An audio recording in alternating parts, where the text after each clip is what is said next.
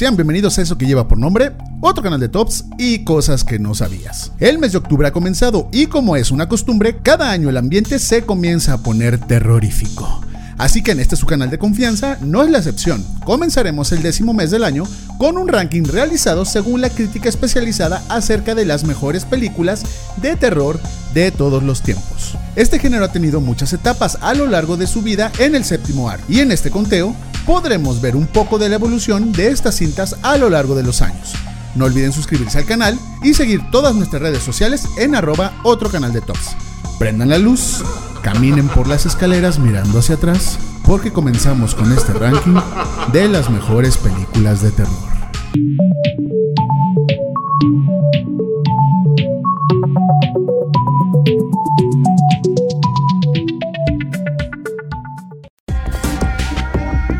Número 10.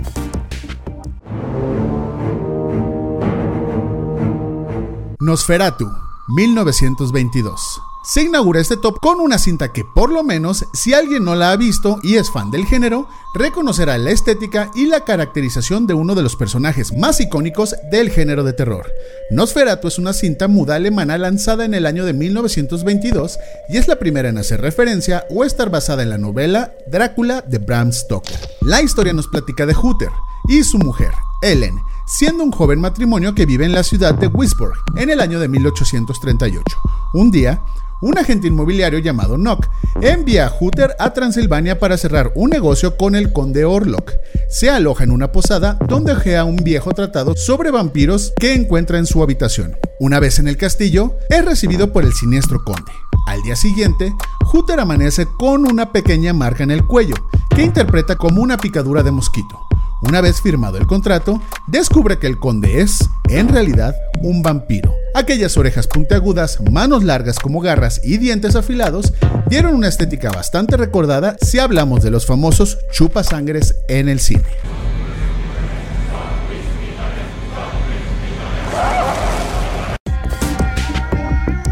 Número 9. Night of the Living Dead. 1968.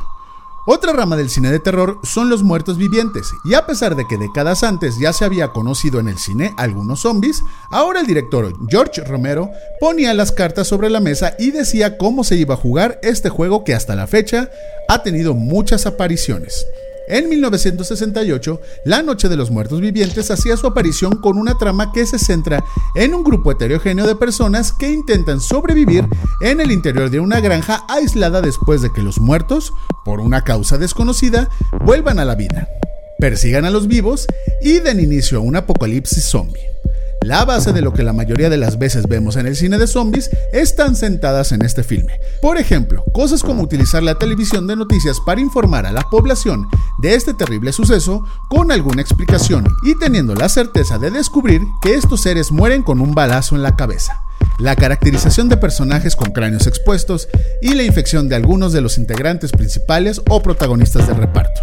Esta película es la primera de una trilogía que Romero presentaría y se llevaría el respeto de muchas personas de la crítica especializada. Night.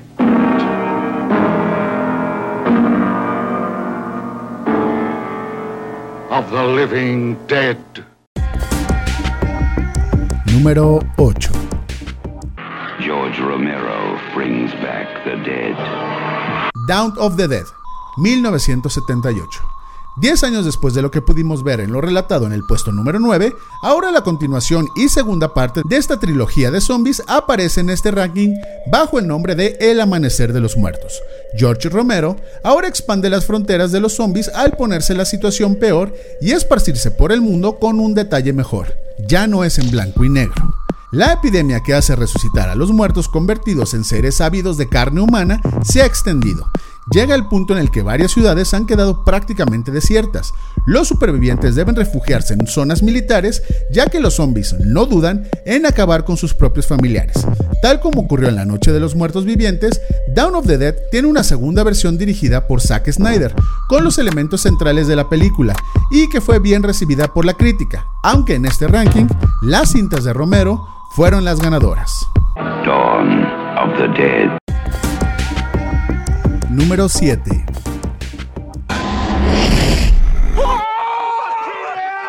Shaun of the Dead, 2004. La influencia de Romero no termina con su trilogía, sino que ha quedado marcada para siempre en el cine que tiene que ver con los muertos vivientes.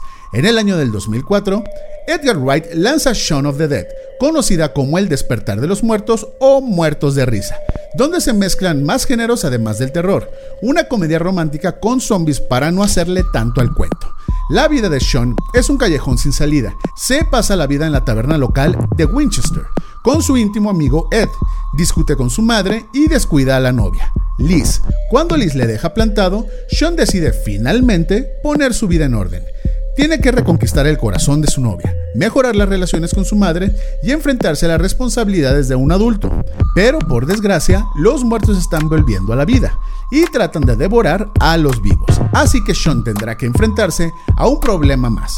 Armado con un palo de cricket y una pala, emprende una guerra sin cuartel contra una horda de zombies para rescatar a su madre, a su novia e incluso a más personas que si por él fuera, no haría tanto esfuerzo. Oh.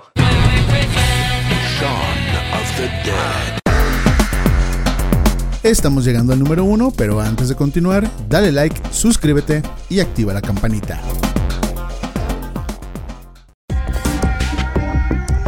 Número 6.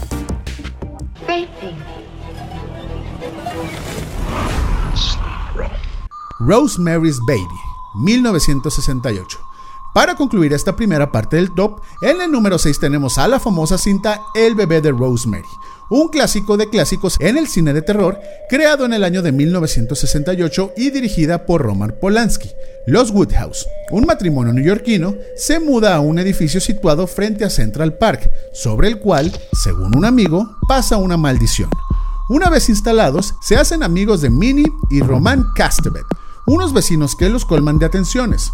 Ante la perspectiva de un buen futuro, los Woodhouse deciden tener un hijo, pero cuando Rosemary queda embarazada, lo único que recuerda es haber hecho el amor con una extraña criatura que le ha dejado el cuerpo lleno de marcas.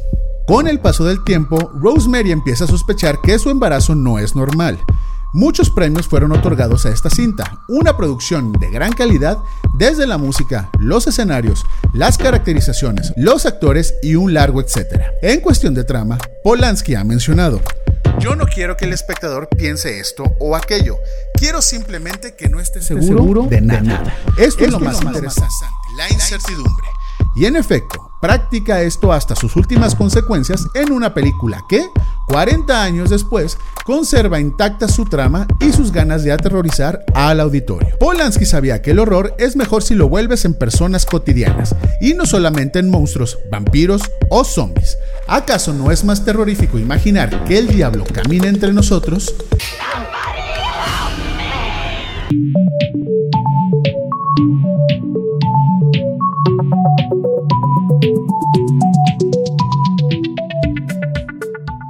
Y bien amigos, esta fue la primera parte del top 10 de las mejores películas de terror según la crítica especializada.